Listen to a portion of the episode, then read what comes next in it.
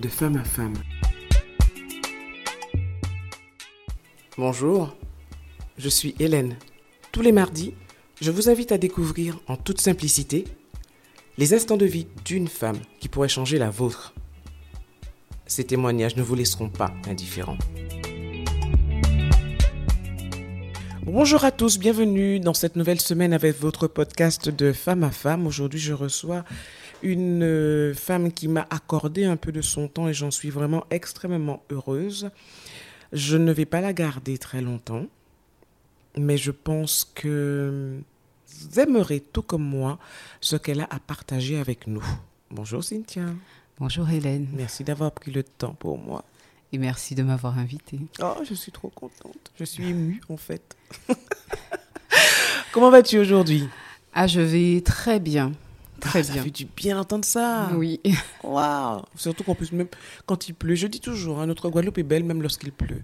Ah, mais tout à fait, puisque la pluie même apporte euh, ses miracles. Absolument. Dire. Absolument. Dis-nous, Cynthia, euh, qu'est-ce que tu souhaites partager avec nous aujourd'hui? Alors, je vais partager avec vous un, fragment, une partie, une des pages du livre de ma vie. Comme je dis, une tranche de vie. Une tranche de vie, tout à fait. Puisque, enfin, j'ai compris le ton aussi de cette émission, d'une rencontre. Ce n'est pas le lieu de l'épanchement, mais le lieu aussi d'un... Parfois, on vit des choses et euh, euh, on les garde pour soi. Et pourtant, en les disant, euh, ça peut aussi amener, en tout cas, des, euh, non pas des solutions en soi, mais des portes, des perspectives à d'autres femmes. Et dans, dans, dans, ce que je vais raconter, de ce que j'ai vécu, je pense qu'il n'y a jamais eu de silence. Et la parole que je déploie aujourd'hui, je l'ai toujours déployée, mais je pense qu'aujourd'hui, je la dis avec plus de recul, plus de maturité sur ce que j'ai vécu. Mais euh, ce qui était important, en tout cas pour moi, tout le temps, c'était de ne jamais se taire. Et euh, qu'est-ce que tu n'as jamais tu? Ce que je n'ai jamais tu, c'est que euh, en 2021, donc j'ai eu une, une, grossesse et c'était le fruit en fait d'une attente très forte, d'une très longue attente, puisque aujourd'hui, en tout cas, moi j'ai 44 ans. Et euh, je pense que j'ai fait tout un travail aussi euh, euh, d'accompagnement avec la PMA, en tout cas pour tout ce qui est assistance à, la, procréation.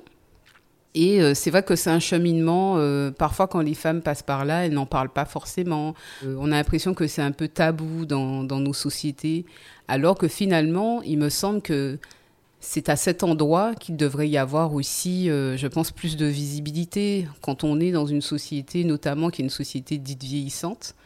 et qu'il n'y ait pas de réflexion aujourd'hui sur, sur cette maternité. C'est pas un chemin euh, obligatoire. Je pense que c'est euh, le choix de chaque femme ou de chaque foyer. Euh, il n'y a pas d'obligation particulière. Enfin, moi, ce n'était pas une préoccupation absolue. Enfin, je, je, me disais un jour, ça se fera. Mais bon, au moment où le rêve est vraiment né, incarné, où je suis dans un foyer où je peux nourrir ce rêve, je me rends compte que, bon, un an, deux ans, trois ans, quatre ans, il n'y a pas de, de euh, ce, rêve, ce souhait. Cette euh, concrétisation. Cette concrétisation. Et euh, je viens aussi d'un cheminement, parce que là, je parle de 2021. J'expliquerai pourquoi, parce que ça a été une grossesse plus longue. Mais en 2017, j'avais déjà une grossesse. Et au bout de, du troisième mois, en tout cas, quand j'ai fait ma visite, quand on est arrivé avec papa, le gynécologue, il dit mais papa doit s'avancer aussi pour écouter le cœur de bébé. Et au moment où il pose euh, donc euh, euh, l'ensemble des outils, enfin en tout cas pour arriver à écouter ce cardiogramme, on n'entend pas le cœur. Et il dit, je suis désolé, mais il n'y a pas de rythme cardiaque. Il va falloir vous diriger au CHU. Et donc ça, c'est extrêmement... on a l'impression que le monde s'effondre. C'est violent. C'est extrêmement violent parce que on reçoit et en même temps on perd.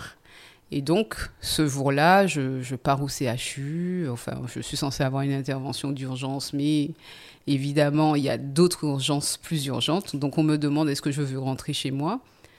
Et revenir le lendemain. Je lui dis, bah là, c'est... je ne vais certainement pas rentrer chez moi parce que je suis partie avec un bonheur et je ne vais pas rentrer avec en sachant qu'il n'est pas vivant. Plus. Et donc, on m'a proposé de rester ah, pour, pour, euh, pour l'intervention le lendemain. Et donc, euh, l'intervention s'est faite euh, le lendemain vers midi, puisqu'il faut bien extraire ce corps. Et donc, ce, petit être qui n'est plus vivant.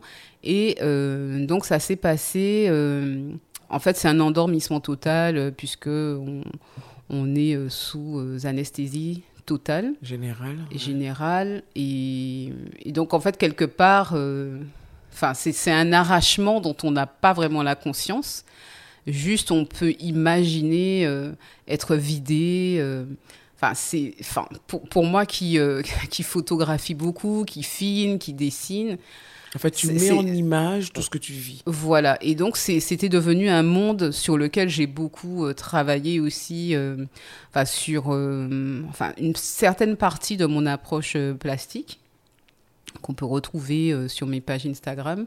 Je ne travaille pas de la même manière d'une page à l'autre. J'ai un travail très photographique, mais j'ai eu un travail aussi très expérimental sur ces questions-là. Ou après, euh, donc après 2017, le temps passe, on, dit ah mais des fois pour un premier enfant ça arrive, vous inquiétez pas, il faut vous rassurer, euh, ça ira. Donc 2018, 2019, 2020, donc on se dit, bon, ça fait trois ans, donc on se fait, euh, on, a un suivi euh, donc en PMA sur l'année 2020. Euh, Et en octobre 2020, en octobre 2020... bingo la grossesse. Bingo, voilà, bingo. Et donc, le, le bah, en fait, c'est le premier, la première rencontre de cet ovocyte de, cet ovule et de ce spermatozoïde dans le laboratoire, euh, c'est les rencontres avec le laboratoire, c'est les dessins. Euh, en fait, ça devient un monde un peu magique aussi où je ne vis pas de, douleur. Quelque part, euh, à chaque instant, je suis dans la construction d'un nouveau monde.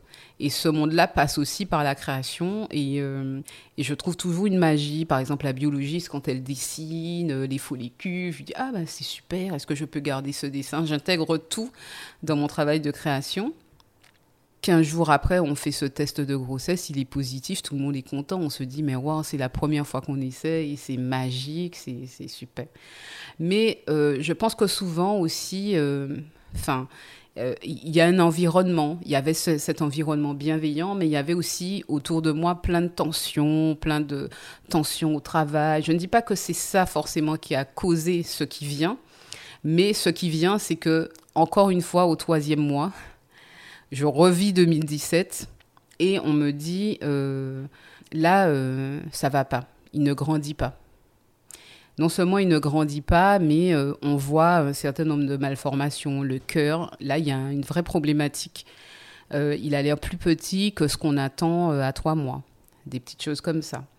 Donc je me dis, elle me dit, donc la sage-femme, c'est pas encore un cas problématique. On verra à la deuxième euh, échographie. Mais en même temps, plus le temps passe, plus moins on peut intervenir. Euh, enfin, plus, plus, plus l'intervention est difficile. Et donc, elle me dit bon, quand même, on va pas attendre la deuxième échographie, on va faire à mi-chemin entre la deuxième et la première. Donc, on se revoit euh, à quatre mois et demi. Et là, entre-temps, on a fait toute une batterie de, tests, on a vu les biologistes, euh, enfin, tout, tout, le staff du CHU, les spécialistes se sont déjà réunis, il n'y a rien à faire. Cet enfant euh, n'a pas grandi et s'est arrêté et on me dit quelque part, euh, comme il est encore attaché à votre nombril, il y a ce soupçon de vie, mais c'est inéluctable, il va se détacher. Et donc, là où en 2017, quelque part, en fait, euh, j'étais tellement à fond dans le travail, j'étais passionnée. Je pense que je n'écoutais pas mon corps, mais euh, avec le recul, je m'étais dit, enfin, sans m'accuser, je m'étais dit, je pense que quelque part, je donne trop. Toujours trop, toujours trop, toujours trop euh, au travail, à la passion, au projet. Et je, enfin, il y a des fois, on est tellement dans les projets, on ne sait pas si on a mal au bras, mal aux oreilles, on ne sait pas si comment on vit, on n'entend pas son cœur quelque part même, son souffle. On se lève et on travaille, on est passionné.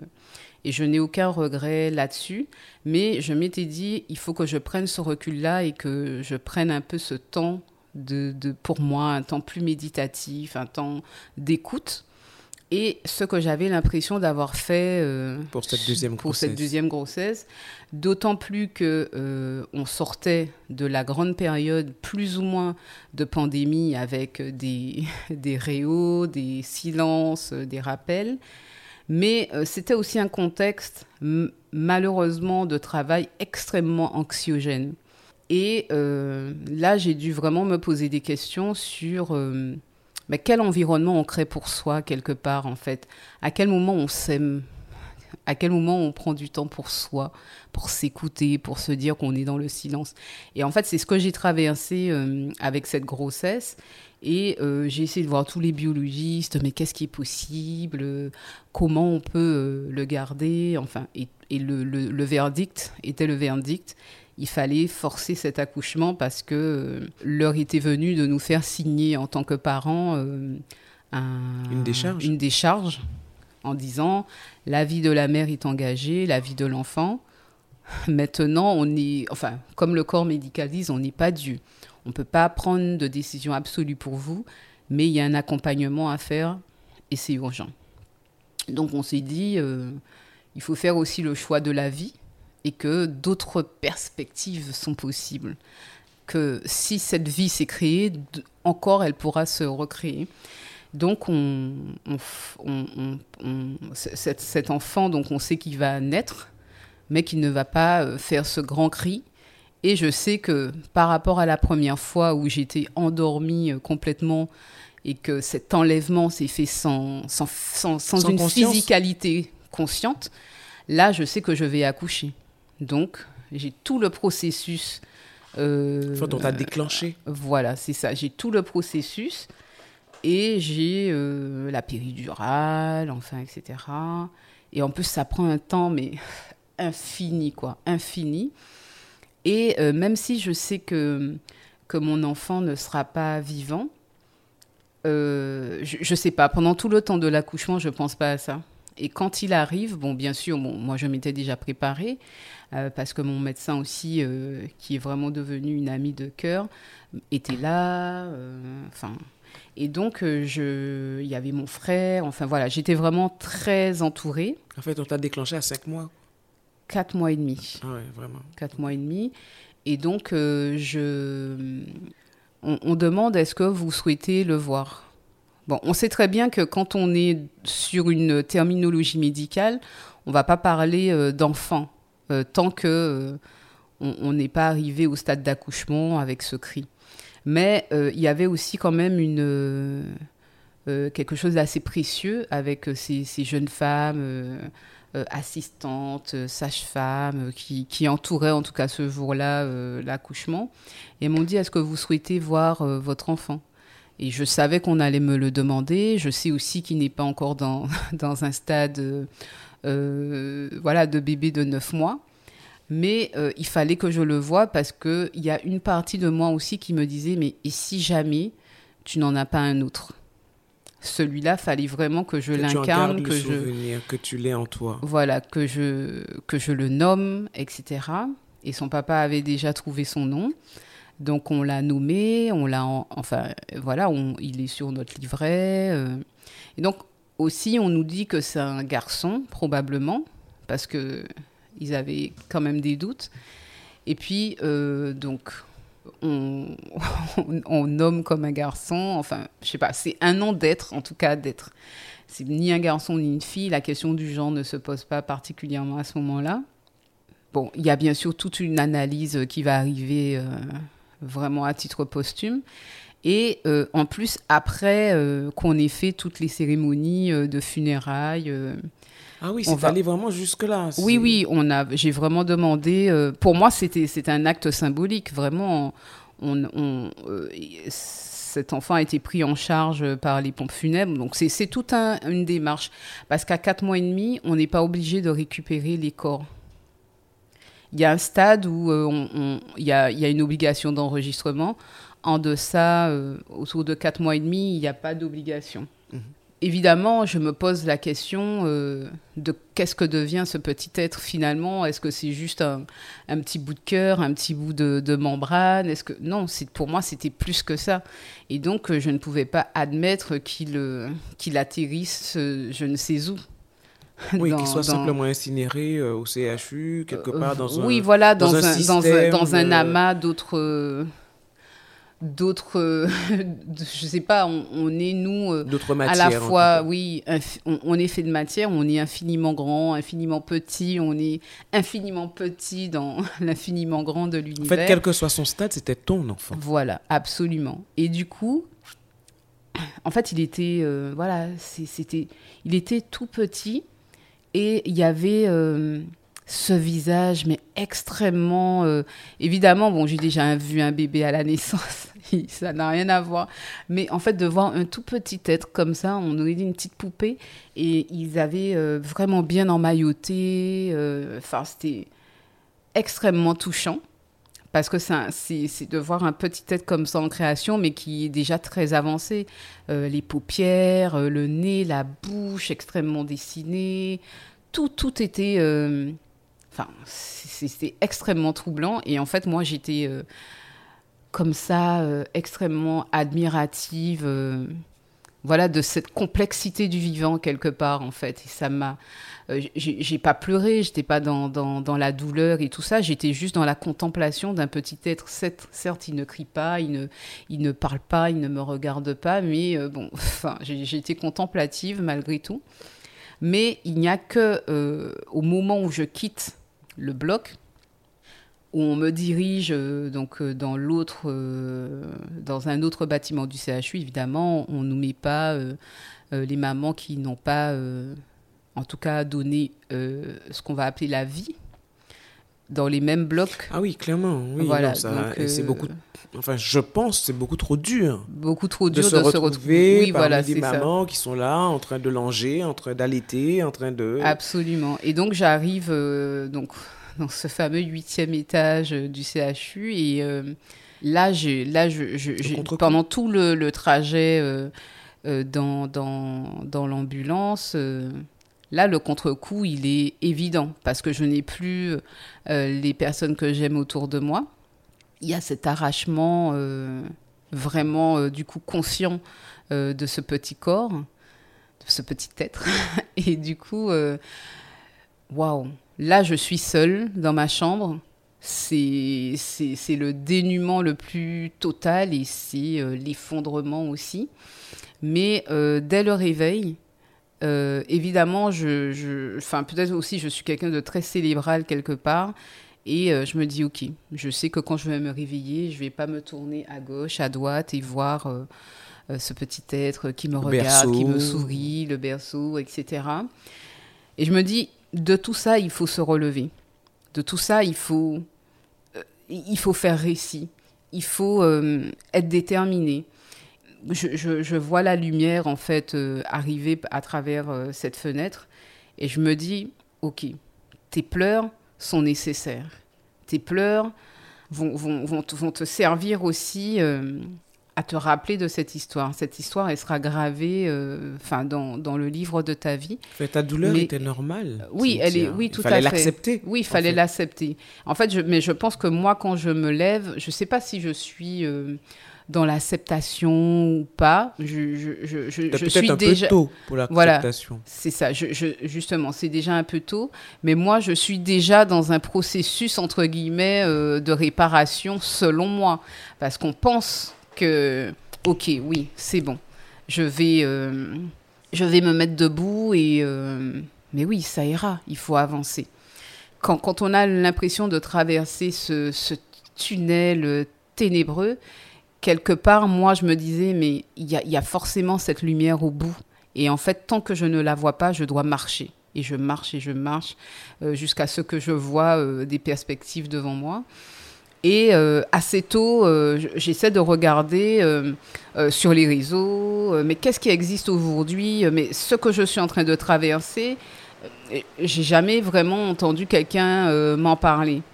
Et je regarde, euh, parce que, bon, bien sûr, on donne toute une documentation sur le deuil périnatal, et puis euh, aussi cet encouragement à voir euh, la psychologue du CHU, etc.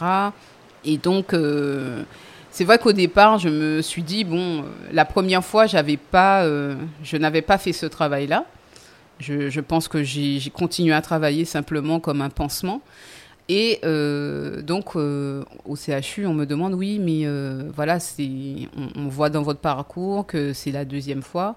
Est-ce que la première fois, vous aviez eu une prise en charge ou une écoute psychologique? J'ai dit oui, on me l'a proposé, mais je n'ai pas estimé nécessaire. Je pouvais me mettre debout seule. Et donc, là, on m'encourage à rencontrer cette, cette dame, cette psychologue. Et elle est extrêmement gentille, tout à fait lumineuse. Euh, on a de grandes conversations tout à fait philosophiques et tout. Et elle me dit, euh, prenez le temps de pleurer parce que quand je vous parle, vous avez une telle maturité qu'aujourd'hui même, je voudrais vous inviter à rencontrer d'autres femmes pour, euh, pour en parler. Mais en tout cas, c'est, ça me surprend dans une certaine mesure la force de, de, de, vous relever que vous avez. Mais je, ne dis pas que cette force n'est pas nécessaire, mais prenez aussi le temps de vous trouver et de... Accorde-toi de pleurer. Voilà, accorde, accorde-toi de pleurer. Et je pense que moi, depuis longtemps, j'avais fait... Je, suis une petite fille.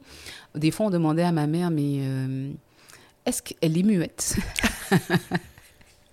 Maintenant, c'est le contraire. Quand je raconte des histoires à la maison, euh, mes beaux-enfants, ils disent... Euh, non mais là Tati, tu, tu, tu, veux aller où? Et mon chéri dit toujours ça. Mais, mais c'est quoi la fin de l'histoire? Je dis mais c'est comme ça. Arrête de délayer, va, va droit au but. Dis, mais, mais c'est comme ça, il y a l'arrière-pays, il y a, y a tout ça, on doit après... Voilà. Et donc quelque part, euh, il, y a, il y a aussi cette nécessité de récit chez moi qui fait que voilà, j'ai certes euh, à un moment donné porté cette douleur, mais euh, je, me suis dit, euh, et, je repense, même si c'est pas le même contexte, mais je repensais toujours, j'ai vu Kassav, je sais pas combien de fois en concert, mille fois peut-être, enfin j'exagère, mais ce dont je me rappelais toujours, ce moment où souvent on dit, quand, quand Jocelyne dit ou Kessa Lévé, elle parle d'un limbé, et souvent les gens sont émus par cette chanson, et ils ont envie qu'elle la chante encore elle dit mais cette chanson, je ne la chante qu'une fois parce que le limbé c'est pas quelque chose avec lequel tu te tu t'associes. oui, tu t'alimentes pas au limbé. Tu, tu t'alimentes pas. Je la chante une fois pour dire sa réalité et puis on se lève. Et donc moi aussi je m'étais dit dans cette histoire, je me lève. Je me lève sans l'oublier parce que je la porte en moi. Et puis, euh, du coup, je sors du CHU, mais tout de suite, je commence les démarches euh, euh, pour vraiment honorer cet enfant. Et, mais moi, je me prends une première claque dans le premier pompe funèbre parce qu'en fait, bon, c'est vrai que je suis née aux Abîmes. J'habitais aux Abîmes à ce moment-là.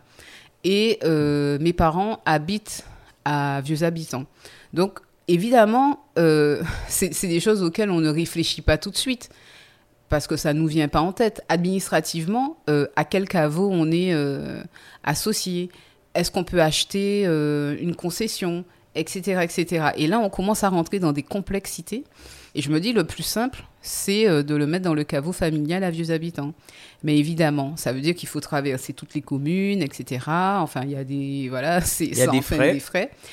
Et la dame, elle me dit, est-ce que vous voulez faire tout ça de choses pour un, un mort-né? Elle t'a sorti ça comme ça? Voilà, mais en fait, elle l'a sorti.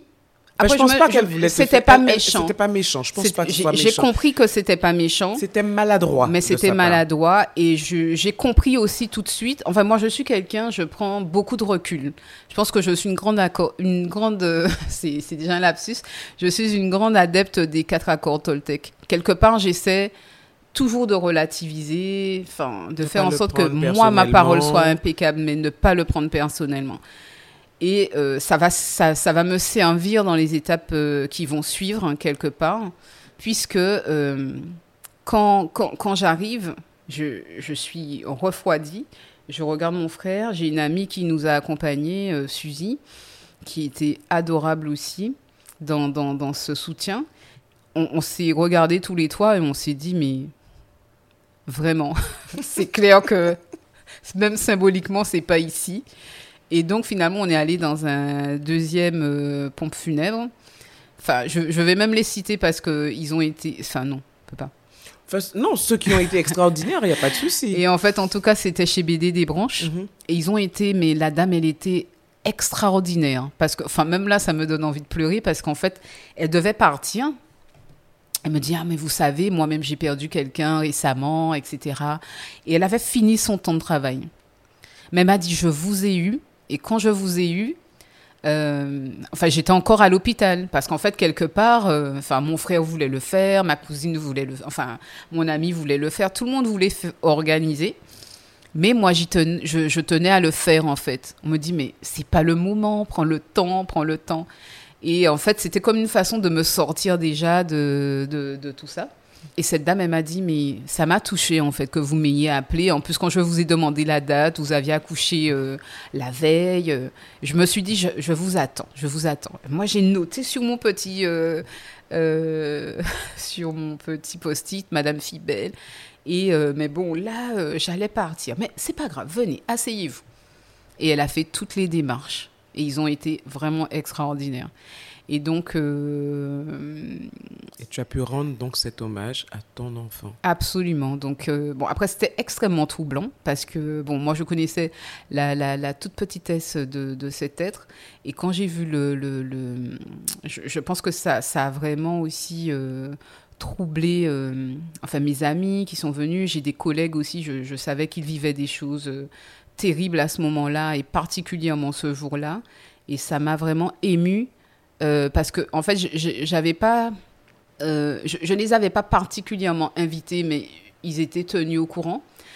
Parce que, en fait, je, je- je voulais me maîtriser aussi. Euh, Enfin, je pense que j'étais fondamentalement dans la maîtrise et dans une réparation que je voulais, enfin, en autogestion quelque Tu es part. dans le contrôle. Dans le contrôle, c'est vrai. Et je ne l'ai pas toujours été parce que, comme, enfin, justement, je, disais justement qu'au début, on demandait à mes parents, mais est-ce qu'elle est muette? Et ça avait du sens, c'est parce que j'étais toujours dans le silence, je ne disais pas forcément euh, les choses et j'étais extrêmement émotive jusqu'à très tard. Et puis, euh, je, me suis rendu compte que cette émotion, euh, c'est-à-dire que je pouvais prendre l'émotion de tout le monde. Mais c'était. Tu es empathique. Ah oui, mais c'était une empathie euh, à outrance. hein. C'est, presque un pléonasme. Mais, euh, enfin, je raconte une, enfin, j'ouvre une toute petite, Petite parenthèse. parenthèse. Un jour, je suis dans un train et de pendant tout le train, je vois euh, un, un monsieur assez âgé et je me dis, mais tiens. Il a beaucoup de difficultés à se mouvoir, tout ça, et je me dis, mais quand même, est-ce qu'il a une famille? Est-ce qu'il a pris le train tout seul, etc. Je, je, enfin, je sais pas, bon, je, déjà pour monté, lui tu as déjà monté ton histoire. toute une quoi. histoire. Et puis finalement, on descend du train et là, je vois un, un- un monsieur qui vient à sa rencontre et qui dit papa et qui le prend dans ses bras et j'ai pleuré. en fait, je me suis dit, mais... Et là, je me suis dit, non, mais là, franchement, trop d'émotions, trop d'émotions, trop d'émotions. Et en fait, pendant longtemps, euh, j'avais cette émotion à, à fleur de peau et j'ai commencé vraiment à faire un travail aussi sur moi pour raisonner. Enfin, c'est pas quelque chose de mauvais en soi, hein, Ah mais non, pas du tout. Mais il faut juste le c'est canaliser. important voilà, de canaliser ses émotions. Et euh, quand j'ai vécu, moi, ces histoires, 2017, avec plus de recul, mais 2021, et du coup, en fait, j'ai accouché euh, le 20 janvier 2022, et euh, je me suis dit, bon, il faut toujours que je, que je rattache à un récit. C'est ce qui me permet de sortir de, de ma douleur, quelque part, et de dire, elle existe, mais elle a un sens. Et donc, je dis, tu sais, on l'avait appelé Keidonou, et je lui dis, tu sais, merci. Merci mon petit nounou, tu vois, parce que... Bon, après, comme j'ai j'ai parlé du, du, du cariotype, finalement, c'était une fille. Alors, ma petite nounou, ma petite étoile, merci. Parce que, en fait, comme Fanon dit, chaque génération aura sa mission et va évidemment la réussir ou la trahir. Et cet enfant, quelque part, a été un. C'était une petite fenêtre de bonheur, mais euh, qui fait que je ne travaillais pas à ce moment-là. Un moment où euh, finalement il y avait des tensions extraordinaires là où j'étais. Et finalement, je me suis dit, ben, au fond, tu as été cette petite bulle qui m'a protégée de, de, de, de, cette violence aussi humaine qui peut nous, nous assaillir parfois. Et même si quelque part, je n'avais pas le repos absolu de mon esprit et que même pendant cette grossesse, j'étais travaillée par, par, par tout ça, je me suis dit, à partir de maintenant, faut pas que je laisse aussi cet extérieur me, me, me fondre. On n'appartient pas à un lieu, oui, vampiriser, c'est ça. Et j'avais le, le sentiment que toutes ces années, quelque part, en fait, ben oui, je m'étais laissée un peu euh, ronger de l'intérieur par plein de choses.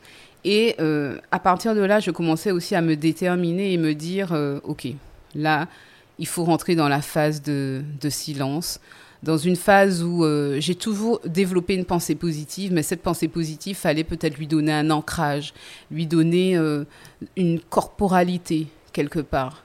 Et donc, j'ai commencé un travail euh, là-dessus, en fait, sur cet outil qui va te permettre, en plus de l'autogestion que, que j'avais absolue, de trouver aussi une paix intérieure, du temps pour soi, du temps pour, pour, euh, pour le foyer. Euh, parce que souvent, euh, mon compagnon, il me disait, mais si j'étais un clavier, peut-être...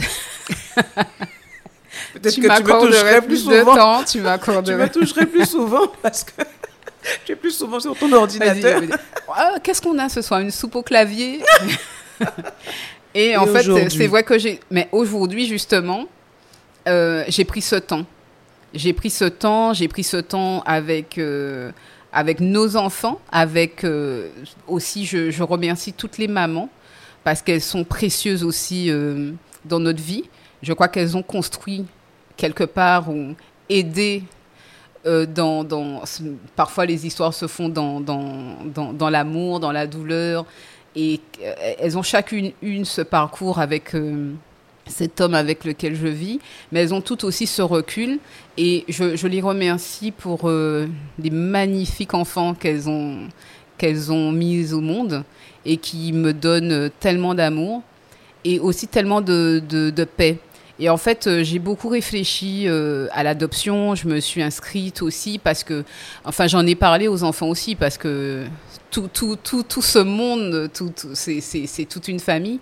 Et en fait, euh, j'en ai parlé aux mamans aussi, puisque évidemment, ben, ça, ça implique euh, les unes les autres, parce que quand on monte un dossier, après, euh, on interroge tout le monde. On interroge les enfants, euh, euh, les anciennes mamans, enfin, les, les anciennes compagnes du moins, Compagne plutôt, mais les oui. mamans. Et c'est tout un environnement avec tr très bienveillant. Et euh, je me suis dit, OK, je, me revoyais, par exemple, quand je suis au travail, je finis tard, euh, elles sont avec moi, euh, ou, ah oui, mais Tati, tu parles beaucoup, quand est-ce qu'on rentre, quand est-ce qu'on passe du temps ensemble Même ce matin, quand je suis partie, elles m'ont dit, ah, mais ton interview va durer combien de temps? Est-ce que tu, tu seras revenu pour le repas? Est-ce qu'on mange ensemble? Tu veux qu'on mange à l'extérieur? J'ai dit, oui, on va manger à l'extérieur. Est-ce qu'on peut aller à la plage? Bon, ben, il pleut aujourd'hui. mais on fera autre Mais chose. quelle a été ta décision finalement pour eh ben, ma décision n'est pas ma décision. À un moment donné, je me suis dit, il faut se poser. Il faut euh, arrêter d'être dans l'autogestion et quelque part aussi donner à l'univers euh, ce temps méditatif pour recevoir des réponses et pas toujours les fabriquer. Et c'était ça finalement, euh, en tout cas, chaque histoire est, est différente, mais euh, je crois que peut-être une des, perspectives qui a été la mienne et quand j'en ai parlé avec euh, d'autres femmes, ça a été vraiment de, conforter l'idée de parler, de conforter l'idée de, raconter, parce qu'à chaque fois que j'ai raconté, ben, d'autres femmes m'ont partagé aussi leur douleur, mais m'ont partagé aussi leur bonheur.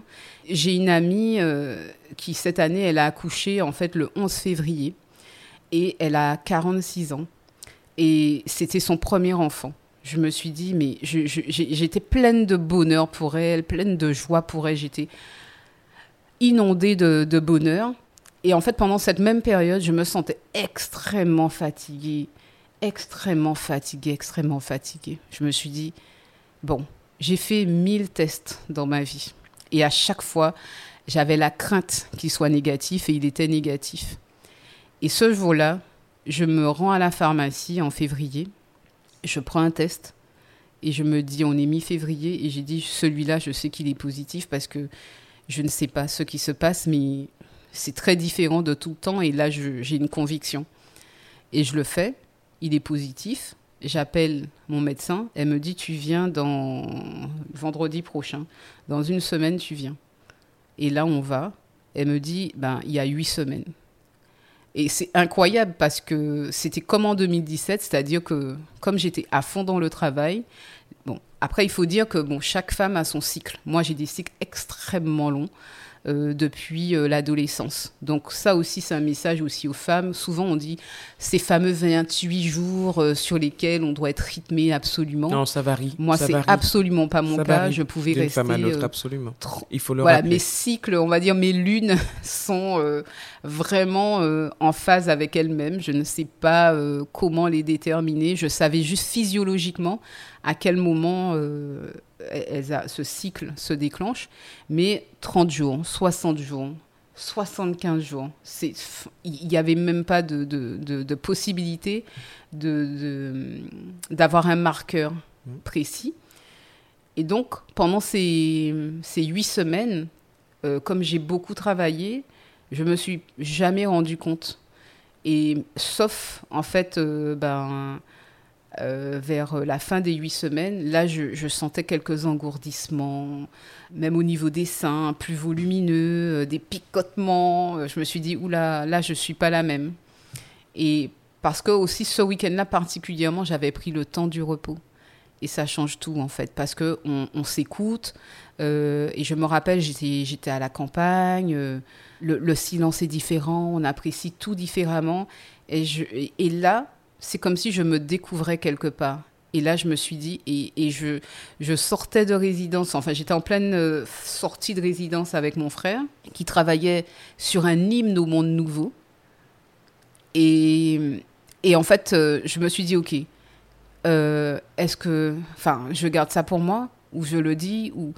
Et en fait, comme ils étaient dans, dans, dans une création justement collective, quelque part, que lui, il initiait, je leur ai dit, en fait, au moment où on fait cette prière de, de, lancement, vous savez, quelque part, en fait, c'est un bébé que vous allez mettre au monde. Mais euh, vous, l'avez rêvé, vous l'avez dessiné quelque part dans votre tête. Et chacun des artistes a sa vision du bébé idéal. Vous ne savez pas ce qu'il va donner tant que vous ne l'aurez pas livré euh, au public, délivré. Mais croyez que chacun de vous a mis le meilleur de sa part parce que aujourd'hui, c'est ce que je vis en moi, il y a ce bébé qui est en train de grandir et je crois qu'il est ce monde nouveau et je crois qu'il est cet hymne au monde nouveau.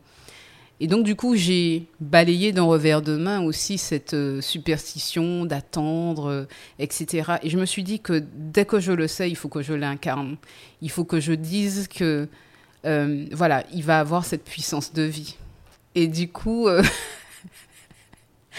hymne pour des mondes nouveaux, voilà, ce, petit être est en moi. Et en fait, euh, pendant un mois qui a suivi, donc euh, de mi-février à pratiquement, euh, normalement ça devait être mi-mars, mais ça a duré plus longtemps parce que ça a été très compliqué. après, la, je, devais faire plein d'examens parce que du coup, quand on a des antécédents, on a la possibilité d'avoir. Oui, mais c'est une grossesse à risque. Voilà, et on a la possibilité d'avoir des enfin des prises en charge exceptionnelles, c'est-à-dire que le DPNI, enfin tout ce qui va être les marqueurs pour euh, la trisomie, etc., etc., on peut les anticiper. Mais là où j'aurais pu avoir les réponses rapidement, j'ai encore attendu un temps infini parce que euh, ma prise en charge au niveau de la, du laboratoire était un peu complexe. Euh, les retours de Paris n'arrivaient pas. Mais est-ce que Et puis après, là, je les ai. la délivrance de voilà comme quoi on, peut espérer. De 2017 à 2023, toutes ces années qui se sont écoulées, toutes ces années où j'ai nourri la patience euh, et j'ai nourri aussi cette pensée positive en me disant que ok quand on a un rêve il faut aussi l'incarner et l'écouter voilà et m'écouter voilà oui parce que souvent on n'ose pas euh, passer des pas. Moi, je sais que, en fait, euh, ça demande aussi une certaine, euh, euh, parfois une certaine violence vis-à-vis de soi-même. Parce que je suis toute chose, hein. je suis toute chose parce que, en fait, en direct live, j'apprends quelque chose. Oui, et que je n'ai pas dit dans l'espace public. Qui me remplit de joie, qui me remplit de joie. Et tu vas tirer des apprentissages de tes expériences précédentes. Oui, pour prendre le temps. Ne pas laisser ton environnement extérieur. Voilà, te, te submerger. voilà, te, te, te, vampiriser, te faire du mal. Mhm. Et te recentrer sur toi et sur ce Absolument. petit être qui grandit en toi. Absolument. Et c'est ça la, la... Enfin oui, c'est ce que j'ai appris, que parfois il faut savoir rompre avec euh, certaines choses pour euh, se donner du temps pour soi. Et c'était très important. C'est le, plus grand message que tu as passé aujourd'hui, en fait. Et, et, finalement, oui, ce, savoir s'écouter.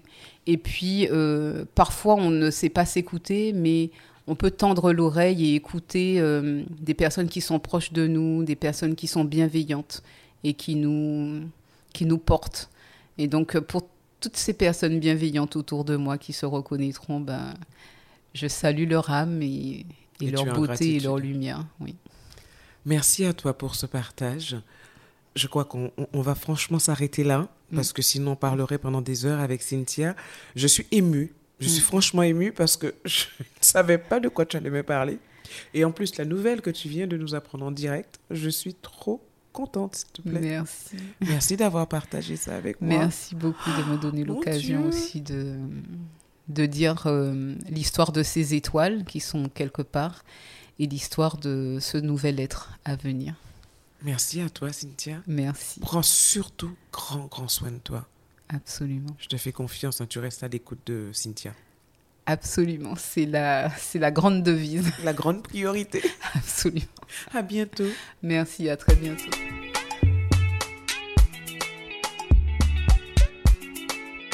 Merci d'avoir été avec nous pour cette tranche de vie. Si vous avez apprécié, pensez à vous abonner à ma chaîne YouTube Femme Co pour ne manquer aucun épisode. Ils sont également disponibles sur Apple Podcasts, Deezer, Spotify, entre autres.